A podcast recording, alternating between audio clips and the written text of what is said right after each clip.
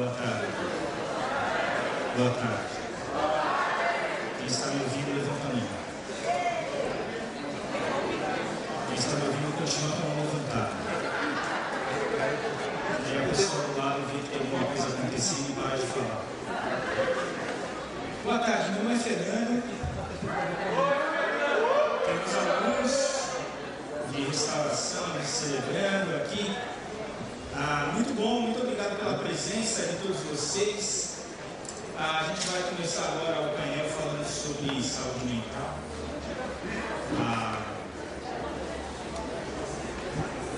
a gente tem um monte de, de, de aqui, né? Então vamos ver se a gente consegue de alguma forma ah, conseguir ajudar a falar. A gente está com um pouquinho de, de pouco espaço, então talvez o pessoal fique um pouco de pé atrás. Eu pedi desculpas para amanhã, a gente vai tentar trazer mais cadeira. Mas vocês compraram o livro do Sidney? Vocês compraram? Não. Quem não comprou, precisa comprar. Eu compro cadeira. A gente está precisando comprar cadeira dessa vez. a gente achou que isso não ia chegar, mas chegou. Tá bom? Eu quero chamar então aqui o Armando Bispo, que vai compor aqui o painel. A André Fontana e o Eliseu Macedo Venham aqui, por favor.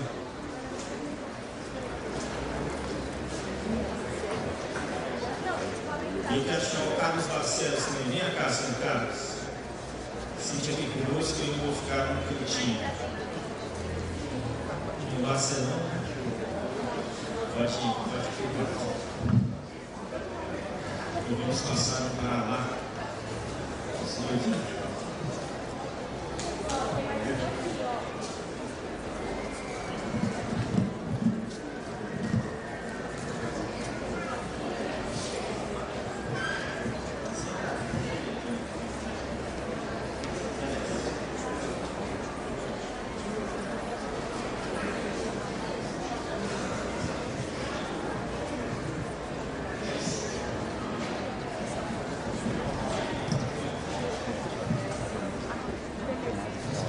Muito bom, gente. Ah, eu vou.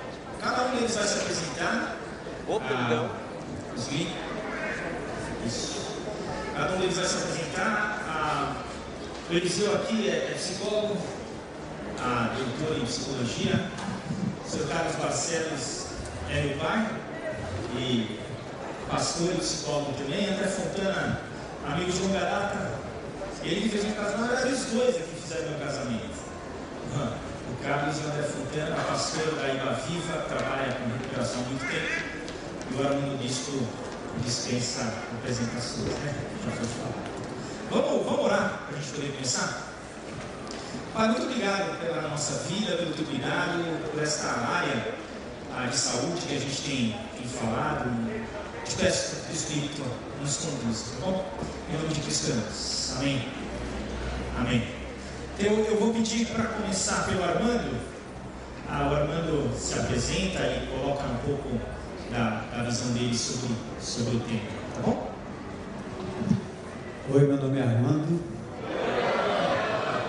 Oi, pessoal. DCR, muito bom. Então é isso aí, eu sou Armando, é, um discípulo de Jesus em processo de restauração lutando com várias loucuras da alma humana.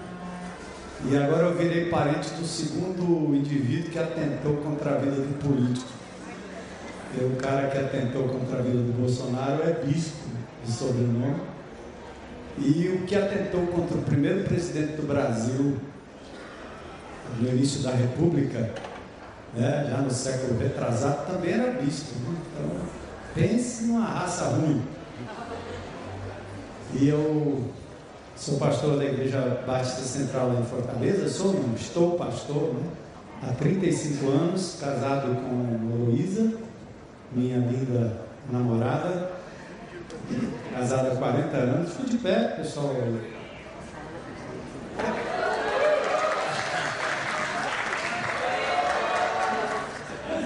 Muito linda, já foi correr hoje 10 quilômetros aí, 62 anos de idade, dispara na minha frente. super atleta e 65 voou aqui, né? Então, eu, eu não quero tomar muito tempo, eu acho que, assim, falar sobre saúde, eu acho que o Fernando de saúde mental, acho que era emocional, né? Mas eu sou meio. Pode ser mental também, né? Começa por aí. Né?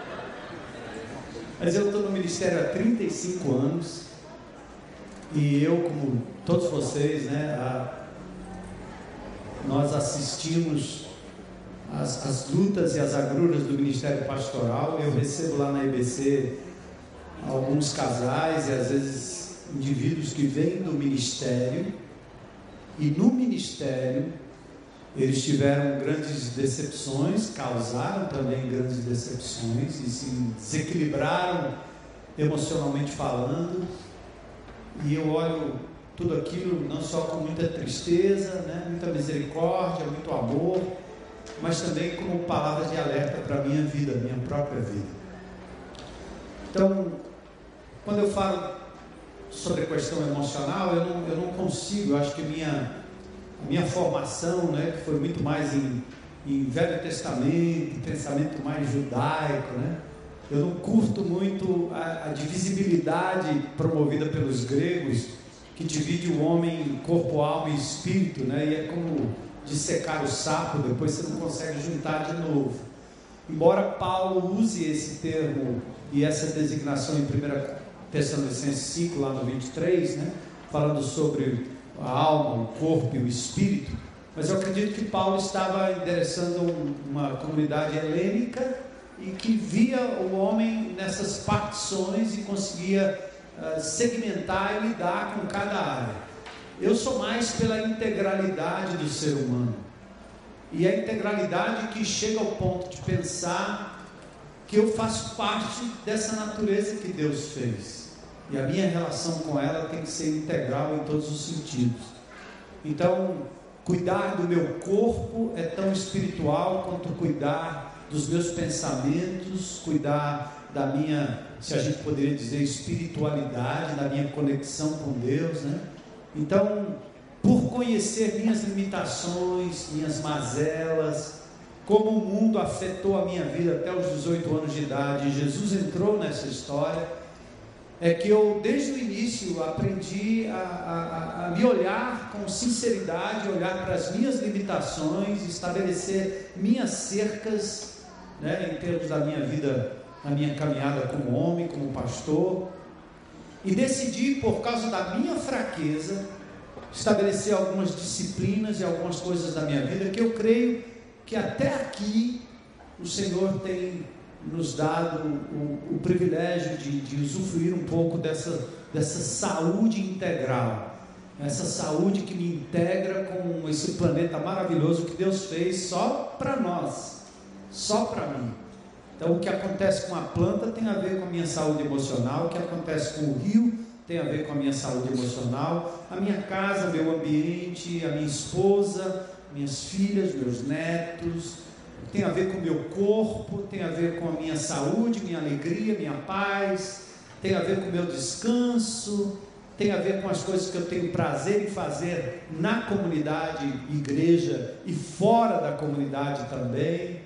Então eu tenho tentado ao longo da vida manter um pouco dessa saúde emocional, é, que eu, eu acredito, né? Eu, eu não acho que eu sou totalmente são nesse sentido, mas aos 65 anos de idade, eu olho para trás, eu não tenho saudade de muita coisa, porque o que Deus está fazendo hoje para mim é tão empolgante, tão maravilhoso, que eu fico esperando o que é que vai ser a próxima etapa de Deus.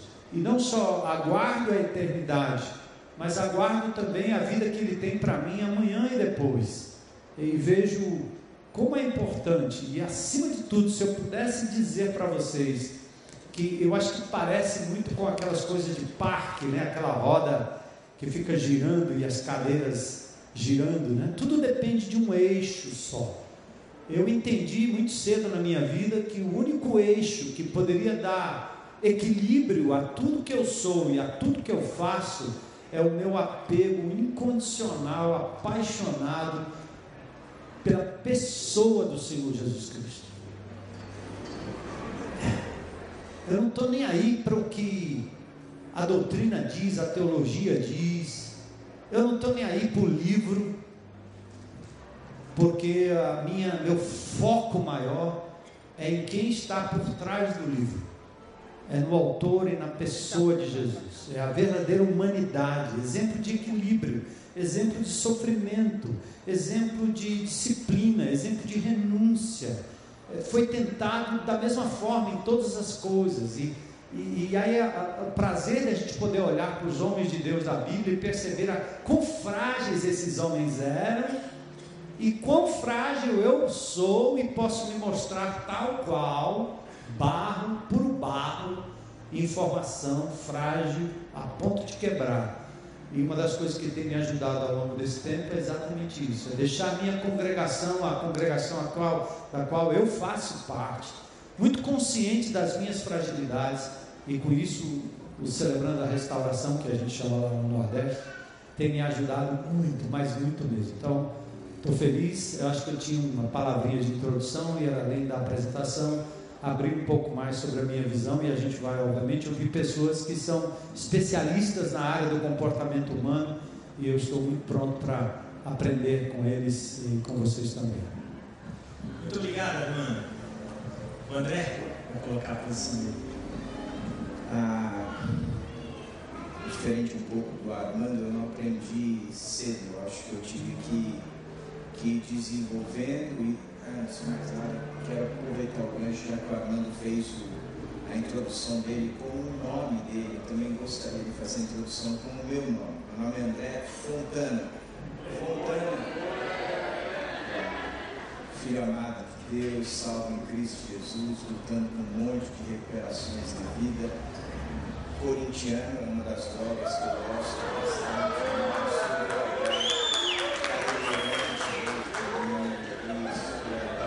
Somos mais do que que eu e eu não luto contra essa dependência. Eu luto. Meu nome é André Fontana. Fontana é fonte em André é viril, macho, essas coisas assim. Cada um apresenta o seu nome como quer. Eu apresento o meu dessa forma. Quero dizer que quando eu tinha. Aprendi com o mestre. Quando eu tinha 20 e poucos anos, eu trabalhava na igreja Batista do Morumbi. Barcelos era, era um dos pastores da igreja. E eu me perdi no meio de todas as coisas que eu tinha que fazer, no meio de todas as funções que eu tinha que fazer. Fiz muito mais, exigi muito mais e esperei muito mais, exigi muito mais de mim mesmo, esperei muito mais de outras pessoas. Eu lembro que eu estava uma vez destruído emocionalmente, fui para um médico, o médico é, diagnosticou depressão, receitou medicação e disse você precisa de um acompanhamento mais específico de alguém da área. E como eu conhecia o Barcelos, eu fui conversar com o Barcelos. Eu não sei nem se você lembra disso, mas eu saí de casa dirigindo o carro e disse: se ele tiver interesse de fato pela minha vida, eu prometo para mim mesmo que eu vou contar tudo o que está passando no meu coração e a, as confusões. E aí fui descrevendo tudo, mas só se ele tiver interesse. Quando eu entrei no consultório, ele pediu para sentar, eu sentei e ele virou para mim e falou assim: Como você vai? Eu passei uma hora falando. Ao término da, da palestra, e a gente, da, da consulta, e a gente ainda conversou muito depois, mas ele virou para mim a, a frase final dele, concluindo tudo aquilo que eu tenha dito, foi: Crescer dói a gente continua na próxima sessão. Eu saí de lá com uma raiva do céu. Se crescer dói, brincar com as emoções do outro pode machucar. Mas eu lembro que foi uma das maiores lições que eu aprendi na vida. Eu já tenho repetido isso em vários lugares. Quando eu fui para Paulo, e Paulo fala sobre o amor em 1 Coríntios, e ele vem descrevendo o que o amor tem que permear, ou que todas as ações, todas as realizações, todos os movimentos que nós fazemos tem que ser fundamentado no amor. Depois ele descreve um pouco o amor, falando que o amor ele é comportamento e não é sentimento. E depois ele ainda acrescenta, na, emendando a história, dizendo que eu era menino, eu falava como menino, eu pensava como menino, eu raciocinava como menino.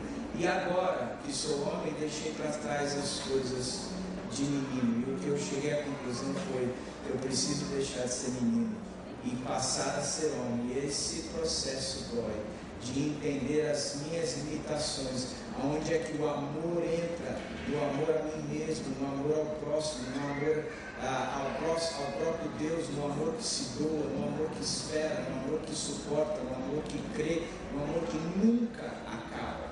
Foi nesse processo que eu comecei a ter que desenvolver algumas coisas e alguns limites para mim mesmo. E, não foi algo rápido, foi uma história foi de acontecimento. Depois sentei com uma, uma esposa de um pastor amigo meu, Daniel Lima, e ela disse, sabe o que eu aprendi na vida? Que a vida é pontuada em cima de alguns V's. Devocional, descanso, dieta, dividir a vida com o outro. Ela falou, o quinto eu, o quinto D não sei, eu usei esporte. Eu não gosto muito de esporte, eu fiquei só nos quatro Ds mesmo. Quer dizer, descanso, devocional, dieta e o dividir a minha vida, o compartilhar a minha vida, ter alguém com quem eu reparto a minha carga, que eu abro o meu coração. E o exercício também, para alguns que é importante, concorrer 10 quilômetros, seja lá que for. Mas o que eu volto a dizer é, isso é um aprendizado na minha, na, na minha vida. Isso foi um, um, algo que eu tive que desenvolver e me tornar homem deixando para trás as coisas de menino. Não é fácil crescer glória, verdadeiramente crescer glória, mas vale a pena crescer. Obrigado, André. Eu vou pedir para o Eliseu falar primeiro e depois o, o Carlos fala aqui. Boa tarde, pessoal. Meu nome é Eliseu. A única brincadeirinha que eu tenho com meu nome é conjugar o verbo usar. Euseu, Tuzeu, Eliseu.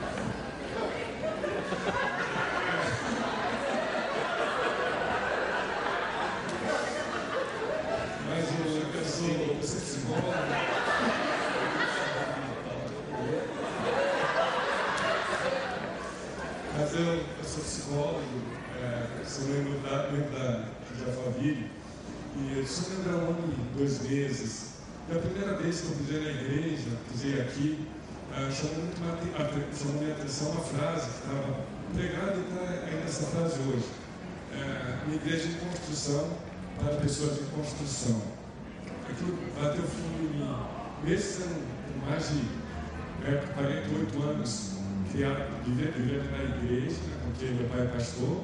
Eu nasci e morei efetivamente nos fundos de igreja durante muito tempo. E sempre para mim foi uh, esse dilema, né? como que você pode atingir o estado de maturidade, como você sabendo tanto é, da vida cristã, às vezes dos mesmos erros, repetindo os mesmos padrões. Uh, isso me chamou minha atenção. E então eu, a Cris e a Rebeca, minha filha esposa, está aqui. Mas, quando pensa, além de ser é, eu sou professor universitário, sou pesquisador e uma área de pesquisa minha é as neurociências. É neurociências cognitivas, estudando processos de pensamento, e também neurociências emocionais, estudando aspectos relacionados às emoções e sentimentos. E quando o Fernando falou desse tema, né, de saúde emocional, eu comecei a pensar que a poderia, de que forma poderia contribuir nessa tarde. E a saúde emocional ah, não é fácil de definir, não é fácil de entender. Assim como não é tão fácil de entender o que é saúde física. A gente pergunta agora, quem é que está saudável aqui? Todos nós estamos saudáveis. Mas isso significa que todos nós é, podemos correr 100 km, 10 km como ela correu. É, significa que todos nós é, não temos pressão alta, ou diabetes, ou alguma coisa que incapacite. Mas vamos dizer que somos saudáveis. E a saúde emocional? Como é que a gente pode entender? Também, de uma certa forma, a gente pode pensar que temos variações, diferenças aqui. E quando a gente pensa em saúde emocional, eu fiquei pensando assim, qual que é a situação mais grave, o quadro mais complexo de saúde emocional? Qual seria a pior coisa? Ah, provavelmente é o suicídio. Né? E o suicídio ah, é uma coisa que a gente fala pouco. Né? Eu não vou falar sobre suicídio, mas para pensar sobre a situação extrema e depois como a gente pode aplicar isso para a gente. A prevalência de suicídio no Brasil é de 8 em 100 mil. É, então você pega na população brasileira, cada ano morrem 8 pessoas a cada 100 mil brasileiros. A, a, a prevalência de assassinato. Todo sábado, toda noite, tivemos no Jornal Nacional. 39, é 39 em 100 mil. Ou seja, é pouco mais de três vezes o número de pessoas que morrem assassinadas do que o número de pessoas que suicidam. Só que passa batido pela gente. É uma coisa que chama muita atenção. Se a gente pega essa estatística e joga para outro patamar, uma das pessoas que conseguiram concretizar o suicídio, mas que tentaram o suicídio, você multiplica por 20. Para cada uma pessoa que suicida, 20 tentaram. Tá? Então, é uma situação assustadora. Se a gente pegar das pessoas que tentaram, crente às vezes fala assim, ah, não vou tentar suicídio, mas eu gostaria muito que o mundo acabasse, ou que eu morresse, ou que Jesus voltasse logo.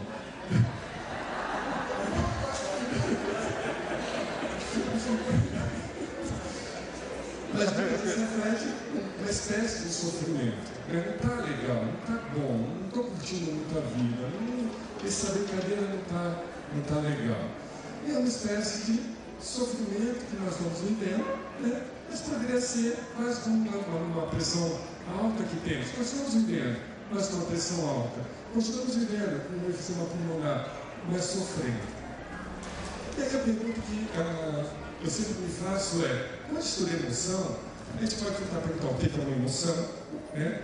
Ou para que serve a emoção? Para que, que a gente tem emoção? Por que, que Deus deu emoção para a gente? As vezes têm procurado explicar de duas formas. Uma é, as emoções nos protegem. Tá? Medo é uma emoção. Ter medo é bom porque me protege de situação perigosa. Nojo é uma emoção Tênis é bom, porque eu vou comer aquilo que eu já comi e passei mal, isso me protege de comer de novo. Então, emoção do lado de proteção do organismo. Legal. Mas a emoção também tem um lado de nos conectar, estabelecer relações, estabelecer vínculos, amor, alegria. Tá? São emoções que nos aproximam um do outro. A gente poderia pensar em emoções positivas, amor, alegria, felicidade, e emoções negativas, medo, nojo, assim por diante. Todas elas têm função de proteger. Só que tem emoções que parecem que elas são duplas. Podem ser positivas ou negativas. Surpresa. Tá? Surpresa, você pode abrir o teu estado e falar, nossa, cadê aquele dinheiro que meu irmão estava me devendo há 20 anos e depois ficou tudo com de correção monetária. Uma surpresa positiva. Ou você abre o teu extrato e vê que o teu uh, cartão de crédito tem um gasto muito grande que o teu esposo, o teu marido, o teu filho fez. É surpresa também, mas negativa. Parte do sofrimento que a gente tem emocionalmente pode ser explicado por esse conflito. É, é, uma emoção positiva, alegria, deveria ser sempre positiva, mas em algumas situações parece que isso vira negativo. Né? Ah, eu me casei, estava alegre no dia do casamento. Agora eu vejo a minha esposa me criticando, me tratando mal, aqui deveria ser alegria virou negativo. É, era fácil, era só alegria. Agora tem negativo também. Como é que eu vou integrar isso? Ah, minha casa. Minha casa era alegre. Meu pai separou, foi embora, deixou a casa, que era sinônimo de alegria, agora vira sinônimo de tristeza. Né? Então a gente fica, de uma certa forma, muitas vezes tentando integrar esses sentimentos. Parte ah, do problema de saúde emocional que a gente tem não são coisas muito graves, mas são essas marcas que a gente vai carregando ao longo do tempo. Quase como um navio que vai tendo é, organismos que vão se fixando no casco ao longo dos anos, fixando, e aquilo ninguém percebe, mas vai tornando o navio mais lento. O navio não flui mais com tanta facilidade. E o que seria isso na nossa vida? Mágoa, ressentimento, rancor, palavras duras, palavras ofensivas, o pastor falou, feridas na igreja, feridas que eu causo no outro, se não culpa, e a gente vai carregando aquilo. Muitas vezes não é pecado, muitas vezes foram coisas mas foram feridas. Alguém falou de uma forma mais dura, mas isso está comigo, e aquilo me machucou. Ou eu falei de uma forma mais dura, mais decisiva, outra pessoa ficou magoada e foi embora. Isso vai fixando no fundo do casco do nosso amigo, vai tornando mais lento. E para finalizar, a gente pode pensar numa analogia. O que, que melhora a nossa saúde física o que, que poderia melhorar a nossa saúde emocional? A gente perguntar para o médico, o que, eu posso fazer para melhorar a minha saúde? Ele vai falar, olha, muitas coisas que você ingere, passe a ingerir alimentos saudáveis. E deixe de ingerir coisas que te fazem mal. Pare de fumar, pare de beber, pare de assistir jogo do Corinthians.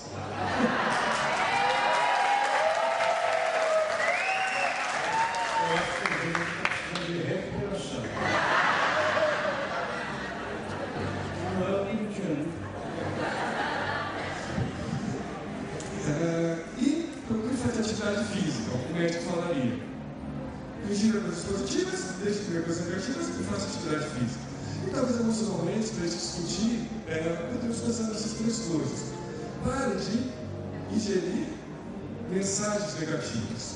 Procure ingerir informações positivas. E exercite. Exercite emocionalmente. Desenvolvendo o quê? Perdão, gratidão, compaixão. Isso tudo, essas palavras que eu falei, perdão, compaixão, gratidão, sabedoria, as ciências, as neurociências estão estudando hoje.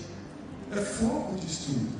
Verba é para entender qual o impacto da compaixão, qual o impacto da empatia, qual o impacto é, da, do, companheirismo na saúde mental das pessoas. Tá? Então, isso é um pouco a nossa a proposta de refletir daqui a pouco em conjunto. Okay? Obrigado, vizinho. Carlos Barcelos.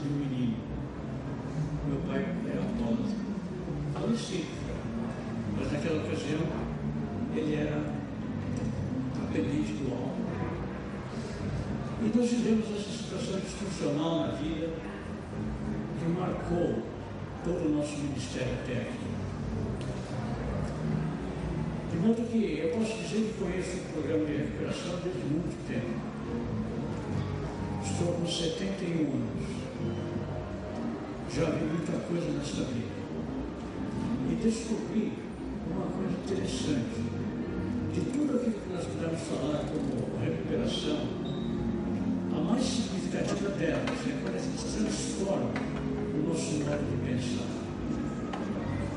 É o que nós estamos ouvindo aqui, de várias maneiras.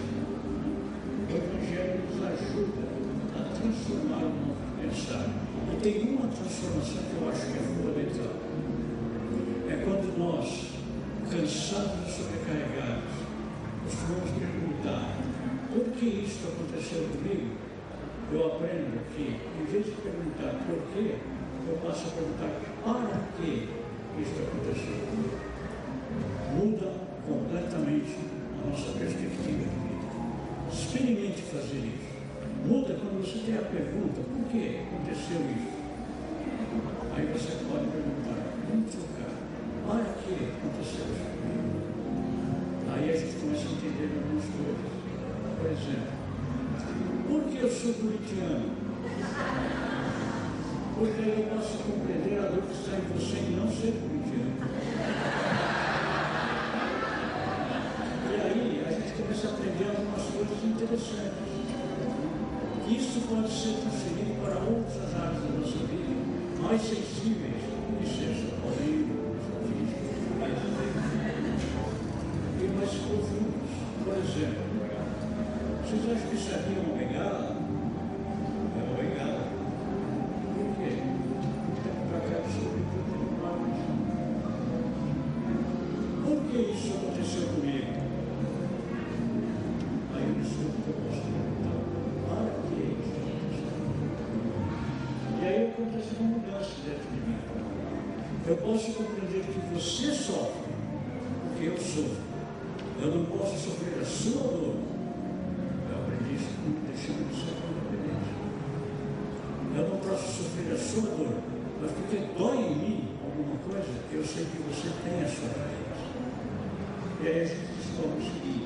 Bendito Deus e Pai de nosso Senhor Jesus Pai de misericórdia, Deus de toda consolação, que nos consola para que nós possamos obedecer, eu possa preparar para consolar outros com a mesma bênção de consolação que eu tenho. Se você está aqui hoje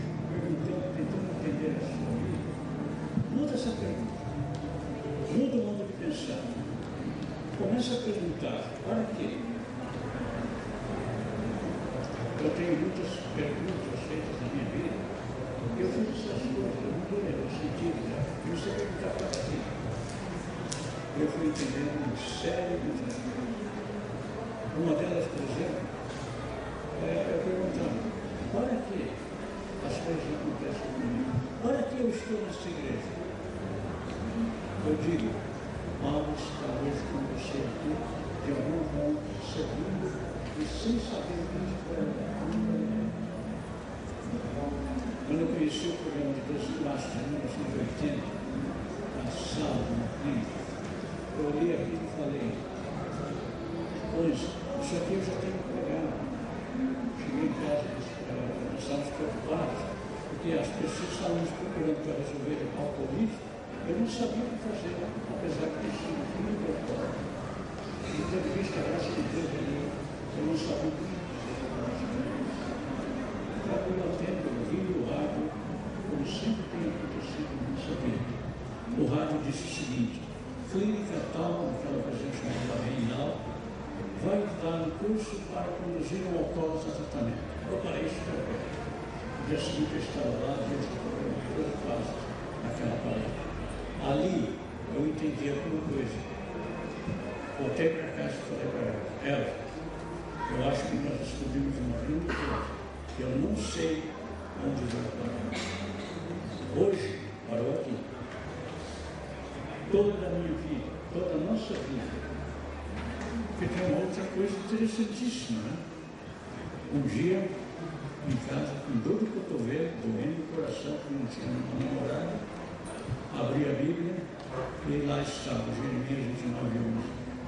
Eu sei que pensamentos tenho a vosso respeito, diz o Senhor, pensamentos de paz, não de mal, para vos dar o fim.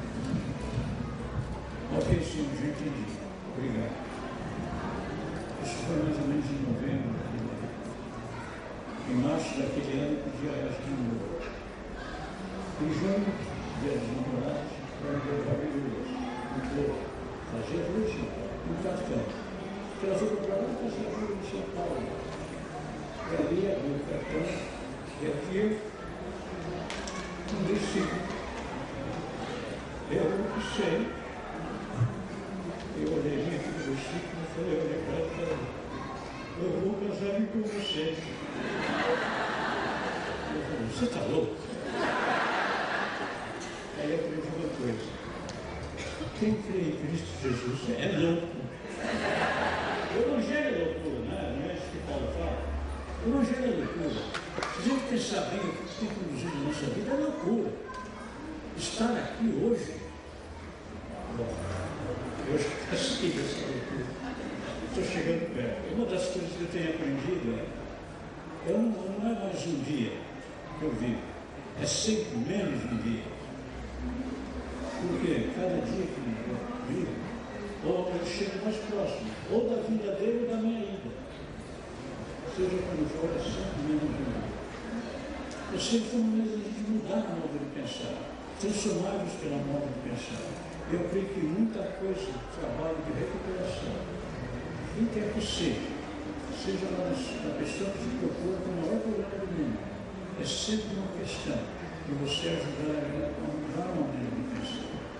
Muda a maneira de pensar. O que pode ser pior do que acontece para nós quando a gente está vivendo sem Cristo é morrer. É hora de pensar? Já visitaram alguém no hospital? Agora mesmo conversando com uma mãe cuja filha provavelmente esteve no estado terminal. Não sei se o médico vai dizer.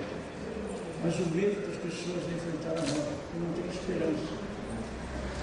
Quando a gente percebe que a morte é uma passagem, é uma transformação como Gálatas, Paulo de Gálatas Nós vamos passar, nós vamos perder o corpo mortal para um corpo glorificado, para que possa suportar a, a eternidade. Eu quero a morte já. Qual isso? É loucura pensar assim? Não, é esperança.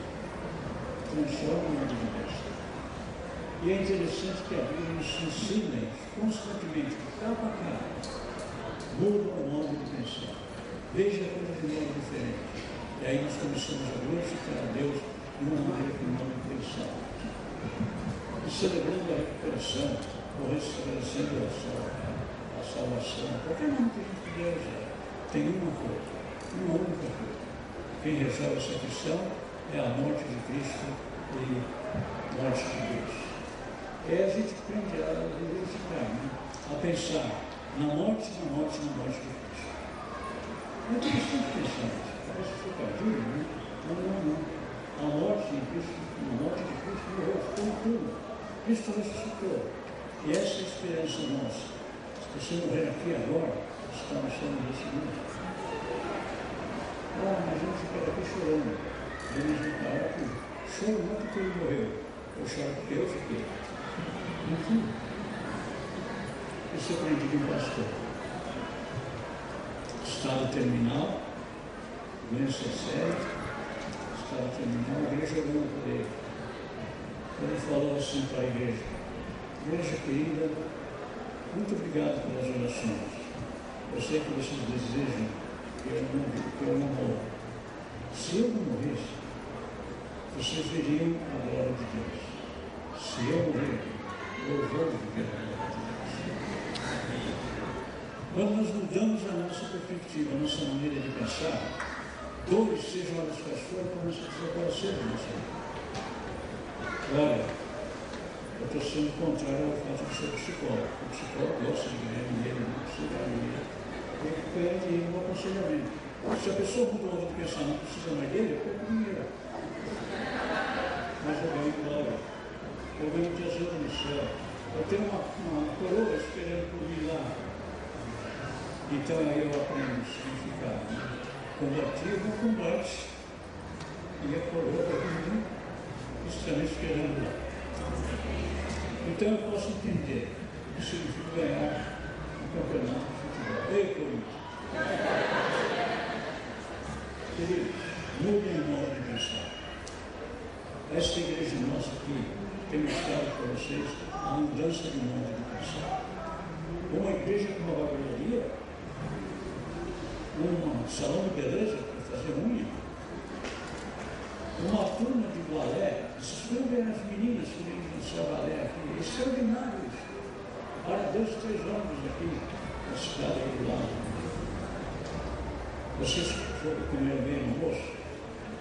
Sabe quem fez almoço para vocês? Recuperados no misturando da droga.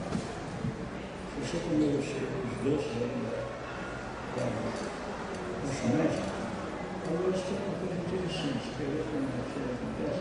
Puseram o nome Leixosa. desculpa, tem outro nome. Ó, células. Eu não sei. Eu não aceito, não, sabe? Aí eu tenho que aprender a ficar quieto. É, os caras com isso. Eu aprendo a aprender a suportar as injustiças dos outros. Mas das minhas também. E aí eu peço pela misericórdia de Deus. Que Deus abençoe você. E aqui você possa voltar para sua casa com somente mudar. Perceber que uma graça pode operar de uma forma que transforme a sua vida. E tendo transformado a sua vida, você pode transformar a vida da. Isso nós precisamos Porque isso é a cura para as nossas mazelas emocionais. O sentido da vida tem outro sentido. Eu não vivo mais para quê? Eu vivo para desculpa. Não vivo mais por quê? Eu vivo para quê? Amém.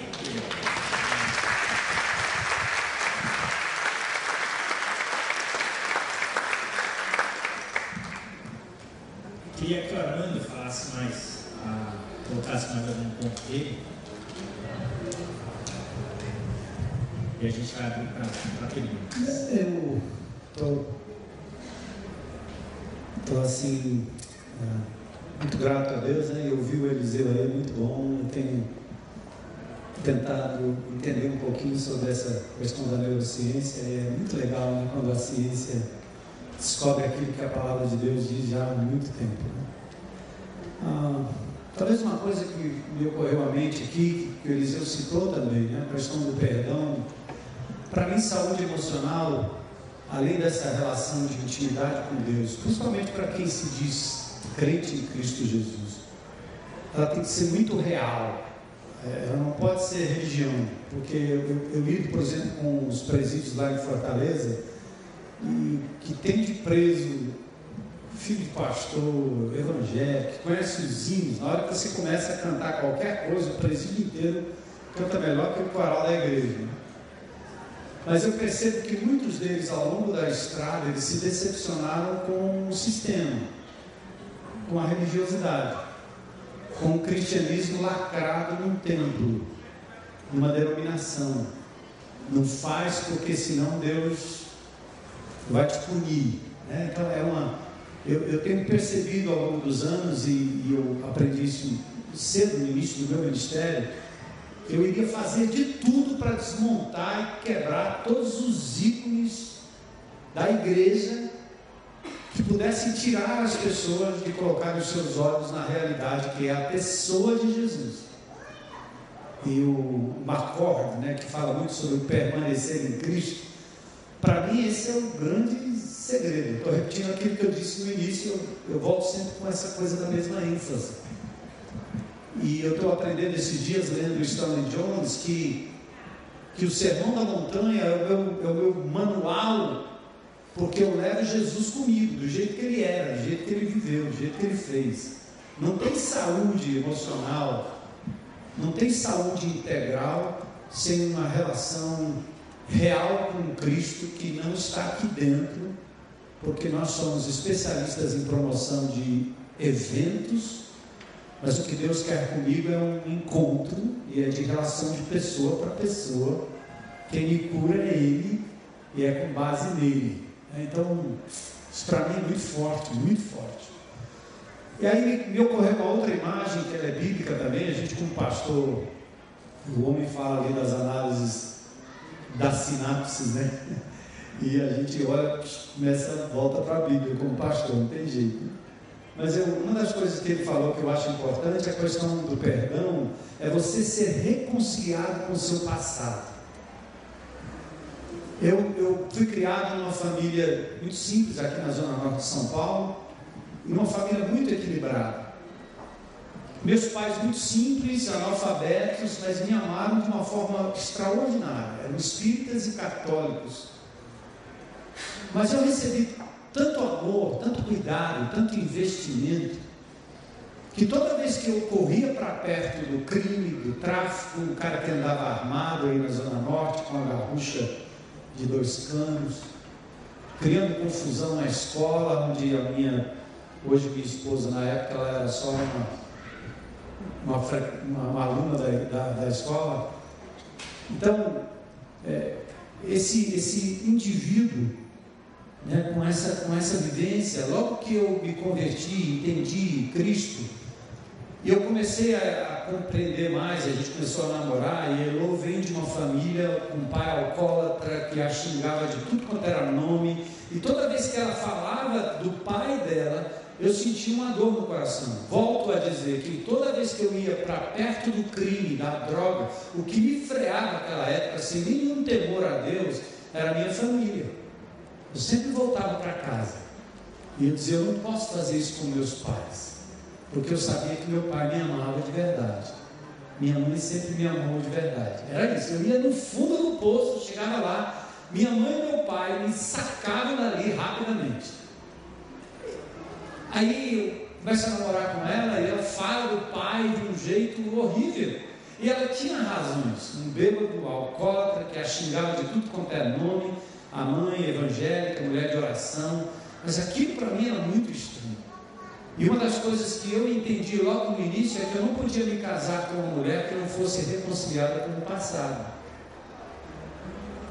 Porque se ela não exercitasse essa reconciliação com o passado dela, ela iria me tratar quando eu falhasse da mesma forma para sempre.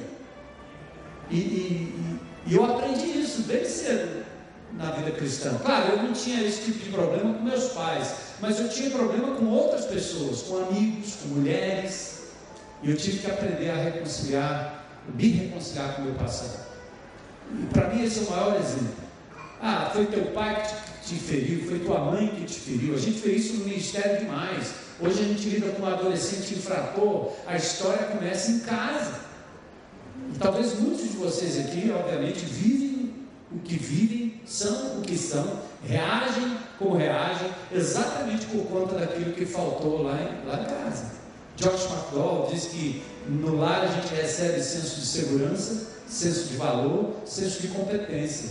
Deus criou a família para dar a você aquilo que Ele gostaria de dar e falar no teu ouvido quando você era bebezinho. Mas Deus constitui a família para essas três coisas. E quando falha, Jesus supre todas essas coisas. Né? Se meu pai e minha mãe me abandonarem, o Senhor me acolherá. Quem é que mais valoriza você? É eles. Eles, eles dizem todo dia de manhã para mim, né, o que disse para Jesus: Você é minha filha amada em quem eu tenho prazer. Meu pai disse que não, meu namorado disse que não, meu marido disse que não, minha mulher disse que não. Mas Deus está dizendo todo dia, eu preciso aceitar isso de verdade. Isso é parte da minha confissão mais importante que a reforma. Então, essa reconciliação com o passado, senso de valorização, senso de competência.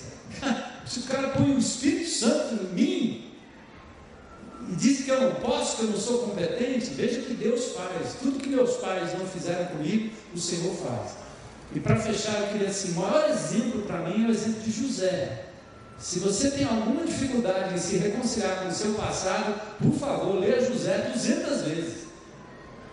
E eu, nessa tentativa do trabalho, ai que bom, né? Está faltando uma mulher aqui nesse painel. Né? Mas assim, é, eu podia contar para você a história de como aconteceu a reconciliação. Eu disse: você vai voltar lá, você precisa amar o seu pai, você precisa ser sincero com ele, dizer tudo que você sente acerca dele, fale tudo que ele lhe fez, conte diga tudo, mas no final dê um beijo nele, diga que você o perdoa em nome de Jesus.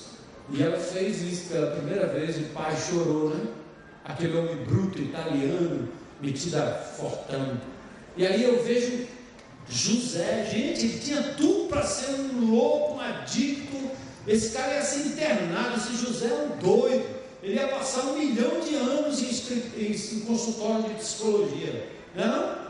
Aí um dia lendo a Bíblia, né? Lendo, lendo para lá e para cá, eu disse, vou descobrir o segredo de José. Qual é o segredo de José? Porque o texto não diz. No final parece que ele vai dar o troco, mas ele não dá, né? Ele prega uma peça nos irmãos, mas aí ele parece que não deu. Ele teve toda a oportunidade para massacrar aqueles que desejaram a morte dele. E ele não fez isso. Aí o segredo eu descobri depois, acho, acho que eu descobri. No nome dos dois filhos dele. Tem até um, um, irmão lá na igreja que quando eu prego ele compõe uma música. E ele compôs uma música. Manassés. Deus me fez esquecer todo o mal. Esquecer não no sentido de não lembrar mais, mas Deus me fez compreender que Ele estava no controle da minha vida e para tal finalidade Ele me trouxe aqui para ser a salvação do meu povo. Deus me fez esquecer Manassés, Efraim. Deus me fez prosperar. O nome dos seus dois filhos é exatamente o segredo da reconciliação com o seu passado. Eu não entendo de psicologia, mas eu consigo ler na palavra de Deus essas coisas que o Senhor diz: você não pode viver sem se reconciliar com o seu passado. Eu estou ouvindo hoje essa coisa do negro, do afro, e as pessoas estão trazendo à memória coisas do passado com um rancor no coração. Está na hora de vocês perdoarem. Hein? Perdoa os portugueses, perdoa os holandeses, Cara, tem que lançar um perdão para esse passado aí, porque senão nós vamos matar todos os brancos agora. E eu que sou filho de índio, eu vou matar todo mundo. Branco índio. Esse faca não é, meta faca em todo mundo. Olha que eu sou o bispo. Caraca! Que discurso de ódio, né? Não, não precisamos disso ai, desigualdade, há uma série de coisas. Mas você, meu irmão, você, minha irmã, tem que ser reconciliado com o seu passado, em nome de Jesus, né? Dá um jeitinho, procura os psicólogos, eles vão te ajudar, tá certo? Mas lá, dá uma lidinha lá em, em, em José, vai ser bom. Obrigado. Alguém gostaria de fazer alguma pergunta? Eu ouvi de cara levantar, falar muito alto, vir aqui à frente falar no microfone. O microfone não queima, então.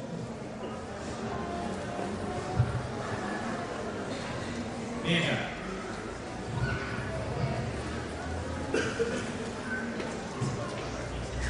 Eu queria perguntar para Eliseu, eu queria que você falasse um pouco sobre essa questão da ansiedade hoje em dia e como isso funciona dentro dos relacionamentos. Porque eu vejo que assim, muitas vezes a gente tem que performar, muitas vezes nas companhias que nós estamos inseridos, performar na universidade, performar até em relacionamentos, uma velocidade que nos exige muitas vezes fazermos muitas coisas e nós nos sentimos pressionados. Como lidar com a ansiedade nesse contexto? A ansiedade é uma das questões que mais tem chamado a atenção no século XXI em termos de saúde mental. Né?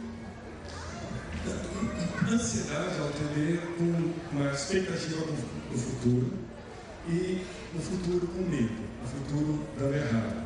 O medo é uma situação presente, está ligado à ansiedade. Mas a ansiedade tem esse componente. Tem futuro, e o futuro brasileiro. Um dia eu estava conversando com uma moça grávida, ela falou assim, era muito ansiosa. Ela falou assim, eu estou ansiosa porque eu quero ver muito meu filho, quero que ele nasça. Falei, sabe qual é a diferença da ansiedade da esperança? Ansiedade, quando o futuro chega, você não curte e já começa a pensar de novo no futuro. Na esperança, quando o futuro chega, você curte. Então, quando eu sou tenho esperança no nascimento do meu filho, ele chega aquele momento é marcante. Eu esqueço tudo. Eu quero que aquele tempo congele ali. Né? Eu não quero que, que saia. Na ansiedade, não. Eu cheguei e já vou lá adiante. Então, muitas vezes, como você mesmo? Júlio, muitas vezes nós somos criados para olhar para o futuro, mas não falaram para a gente qual é a linha de chegada. Corra, corra, corra, corra. Até quando? Corre, corre, corre. Quando chegar lá, você vai ser vitorioso. Estou correndo, estou correndo. Mas cheguei aqui, não, não, corre mais. Então, ah, você vai ser bom se você for gerente. Se você for gerente, não, tem que ser diretor. Se for diretor, não, agora tem que ter uma empresa maior. Não tem nada de chegada, não tem momento de celebração, não tem momento de conquista e vitória. Então, muitas vezes o tratamento é a gente tem que aprender a celebrar as pequenas coisas. Eu tenho que celebrar o final do dia. Eu tenho que celebrar o relatório que eu mandei. Eu tenho que celebrar ah, o problema que eu resolvi. Eu tenho que curtir esse momento. Por isso que é sempre só por hoje. Só por hoje. Só por hoje. O que eu tive hoje? O que eu vou celebrar hoje? Senão, eu conquistei, jogo fora, vou para frente. Fora. Então, a gente entra nessa onda. Do outro lado, por que, que ah, a ansiedade está muito forte no século XXI?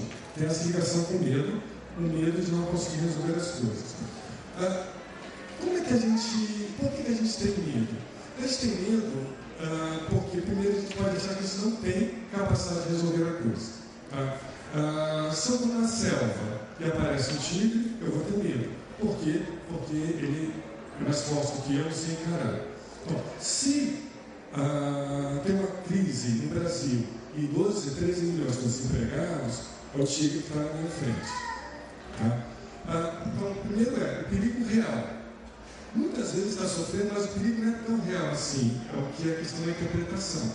O segundo componente é a minha percepção de perigo. Eu posso achar que o perigo é muito maior do que ele realmente é. Eu fico o tempo todo achando que eu vou ser demitido, que eu não vou ser promovido. Se eu não for promovido, eu vou perder o plano de saúde. Se eu perder o plano de saúde, um pensamento catastrófico. Tá? Então, calma. Então, a percepção de perigo é de aumenta. E o que, que diminui a ansiedade? A noção de competência. Claro, eu tenho uma boa formação. Eu estudei, eu me aplico na empresa, eu procuro ser um bom profissional. Então, de uma certa forma, ah, o pastor Augusto falou isso, olha, eu posso pensar isso puramente em termos é, psicológicos, mas essa competência, o Espírito Santo está comigo. E um outro componente que reduz a ansiedade é a rede de proteção. Usando essa analogia do emprego. Ah, eu posso ser demitido, ah, de fato, há uma crise no país, diminui, eu tenho competência, um bom profissional e tenho uma rede de amigos, eu tenho network. Se eu for demitido, eu posso contar com um, posso contar com outro, e assim por diante. Então, parte do nosso desafio é como que a gente tem essa rede de suporte. Eu poder descansar em Deus, confiar em Deus, que Ele é o meu suporte verdadeiro, o meu nível de ansiedade pode diminuir. Quando eu tenho um grupo de oração, um pequeno grupo que eu posso compartilhar, que eu sou aceito, que eu não sou criticado, que eu não sou recriminado, eu posso ah, me sentir mais capaz e a ansiedade, a ansiedade acaba diminuindo. Tá? Então, muitas vezes, a pergunta e, e, que a gente precisa fazer é: por que, que eu estou pensando assim? É, é, tem uma outra maneira, o pastor Carlos falou, é, é fundamental. É mudar a nossa perspectiva, a nossa interpretação. Um dia eu escutei uma analogia de um paciente, um menino de 15 anos. Vou contar rapidinho isso aqui, tá? Você está falando muito. Mas esse menino, eu comecei a atender ele no meio do ano passado. Então, ele tinha 14 anos, com muitos comportamentos de automutilação. Isso está mais comum em adolescente do que a gente imagina. Adolescente, casado comprido, no calor, escondendo as coisas, fica atento que é um risco muito grande de ter automutilação. Beleza, esse garoto estava indo bem. No começo do ano, a mãe dele me liga. Eliseu, de tal tentou suicídio. 15 anos de idade. É. E aí, ele tentou suicídio, conseguiu tirar, voltou, a gente foi conversando, conversando, conversando. Ele falou das dúvidas, das dúvidas, dos problemas, dos medos, do bullying que ele estava na escola, das gozações, das humilhações, assim por diante. Legal. Estou conversando, fui acolhendo, fui ouvindo as coisas, mais, as dúvidas mais absurdas que ele achava que tinha. Eu fui, vamos ouvir, vamos conversar. Daí ele disse, chegou para o Eliseu, eu acho que entendi uma coisa. Eu vi uma metáfora e acho que faz muito sentido. Vê se assim tão certo, Eliseu. A metáfora que ele botou assim, que o navio, ele tem a linha d'água. Tem uma parte do navio que tem embaixo d'água, uma parte do navio que fica para cima da água. Ele falou assim, se ataca o navio na parte de baixo da, água, da linha d'água, enche de água o navio afunda. Se ataca na parte de cima do navio, danifica o navio, mas o navio não afunda. Assim, eu acho que muitas coisas que eu recebo com ataque é na parte de cima. Eu não preciso afundar. E aí a gente amava o que o falou. Vamos recuperar a nossa memória, as mágoas que a gente tem. Parece que a gente afundou naquele momento que a pessoa nos ignorou. Parece que a gente afundou naquele momento que a gente foi traído. Parece que a gente foi, afundou naquele momento que sofreu uma grande decepção. E não saiu de lá.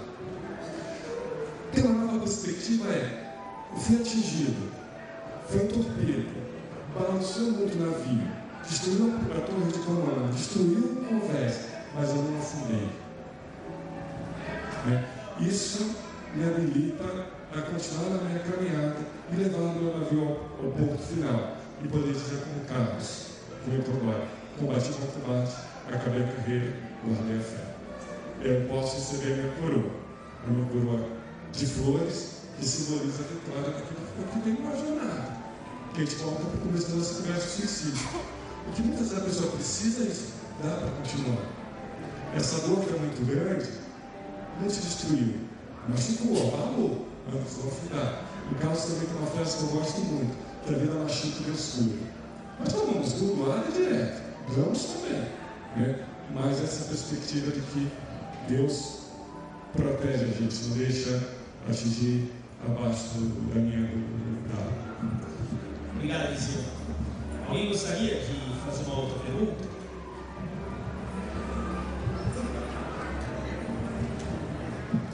Para qualquer um deles?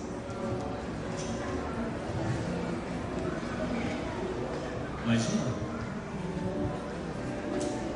Temos tempo para mais uma pergunta. Diga.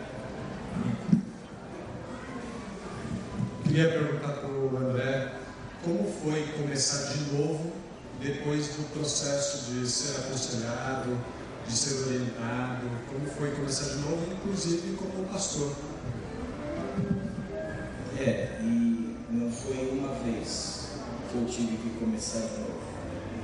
Eu tenho aprendido que, que a jornada da maturidade muitas vezes é a, a receber a, a notícia de que o navio foi, foi danificado e a gente está aí a, é, quase sem casco, mas pelo menos não afundou.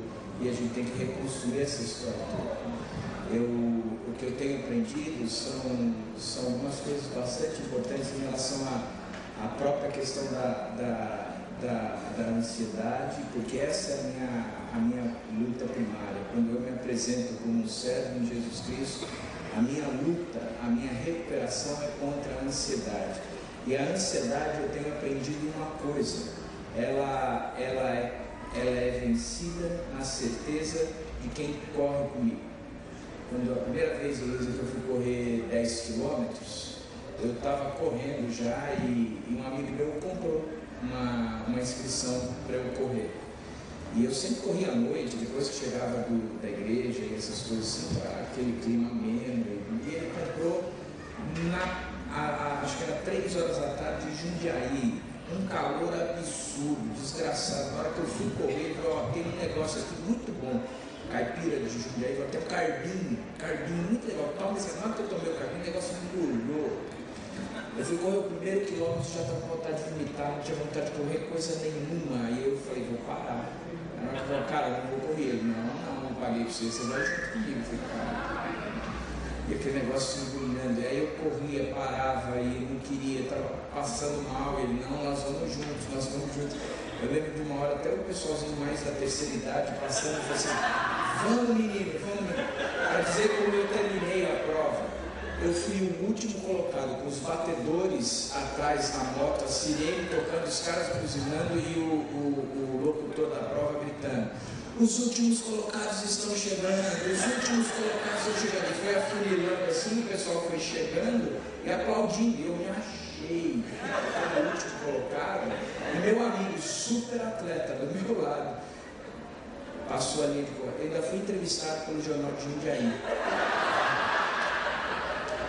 Sabe o que eu aprendi naquele dia? Que eu só terminei a corrida por causa do meu amigo. Ele pagou a inscrição, ele correu comigo e ele me carregou na prova. Daí eu lembro de Filipenses, quando diz que eu não devo andar ansioso por coisa alguma, antes eu tenho que apresentar para aquele que corre comigo, que pagou a corrida, que corre comigo e que vai me fazer terminar a prova que eu estou correndo. Significa que é uma mudança do porquê para quê. Cara, isso foi um aprendizado. Foi, foi cair e ter que levantar de novo. Eu, não, eu tenho um problema, eu não produzo serotonina. Então eu tenho uma depressão por natureza. Tem que lutar com isso. Que erguer, achar energia e aprender, aprender e colocar isso diante de Deus e lutar com Deus, re, reconfigurar a minha mente. Eu digo que um, um dia eu vou chegar lá. É um processo de crescimento, de maturidade. Eu sei que aquele que começou a boa obra, ele há de completar até o dia de Cristo. Tem muitas coisas que eu tenho trabalhado, que eu tenho aprendido, que eu tenho descoberto. A questão do próprio descanso. Eu lembro de uma das crises que eu tive, meu médico falou para mim, falou assim, cara, você tem que fazer o que você gosta um pouco. O que é que você gosta? Eu falei, cara, eu gosto da igreja. Eu falei, não, a igreja te consome. Você tem que fazer outra coisa. Eu não sei o que eu gosto. E o, o meu médico, ele também é o presidente da igreja. Eu disse, então, daqui para frente você tem que pescar uma vez por mês. Tá bom, você está mandando eu vou, cara. Eu aprendi, por exemplo, que, que eu gosto de trabalho manuais. Eu gosto de marcenaria, eu gosto de serralheria. Eu, cara, a igreja acabou de fazer uma reforma grande. A gente economizou uma grana derrubando, construindo a alvenaria. E eu estava toda segunda-feira, meu dia de folga, eu estava lá por quê? Porque eu gosto, eu tive que aprender limites, de buscar umas outras coisas, de, de entender o que Deus está falando comigo, é que eu tenho que viver, quais são os caminhos espirituais que Deus está querendo que eu tome.